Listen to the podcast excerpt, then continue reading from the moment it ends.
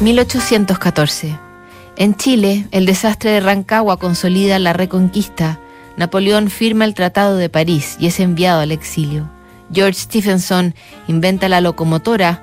Para entonces, la futura y formidable escritora inglesa Mary Wollstonecraft tiene 16 años y ya ha conocido a quien sería su marido, el poeta Percy Shelley. El amor fue inmediato, pero estar juntos demoraría porque él era casado y cuando el padre de Mary se enteró del romance, intentó por todos los medios acabar con él. La hostilidad solo convenció a los amantes de que debían huir y ella le envió esta carta a Percy para coordinar un último encuentro. 25 de octubre de 1814. Ayer solo pude verte un minuto. Esta es la manera, mi amado, en la que tendremos que vivir hasta el día 6. En la mañana, cuando me despierto, me vuelvo a buscarte. Querido Shelley, eres solitario y sueles estar incómodo. ¿Por qué no puedo estar contigo para alegrarte y tenerte junto a mi corazón?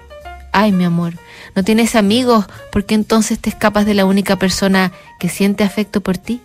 Pero sé que te veré esta noche y esta es la esperanza con la que viviré durante este día. Sé feliz, querido Shelley, y piensa en mí.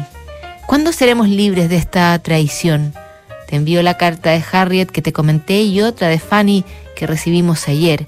La historia de esa entrevista te la contaré cuando vaya, pero quizás sea un día lluvioso y a Fanny no le permitan venir aquí. Mi amor, amor mío, sé feliz. Ayer estaba tan exhausta que me vi obligada a tomar un coche a tu casa. Perdona la extravagancia, pero me encuentro tan débil y he estado tan agitada durante el día que no soy capaz de mantenerme en pie. Pero estoy segura que un descanso matutino me ayudará a recobrar la energía y estaré bien cuando nos encontremos esta tarde. ¿Estarás en la puerta de la cafetería a las 5 en punto? Como me es desagradable entrar a esos lugares, estaré exactamente a la hora acordada e iremos a Saint Paul, donde nos podremos sentar. Como no tienes ningún libro contigo, te envío Diógenes. Hukam estaba tan malhumorado que no quiso mandar el libro que le pedí. Este es entonces el final de mi carta, mi dulce amor.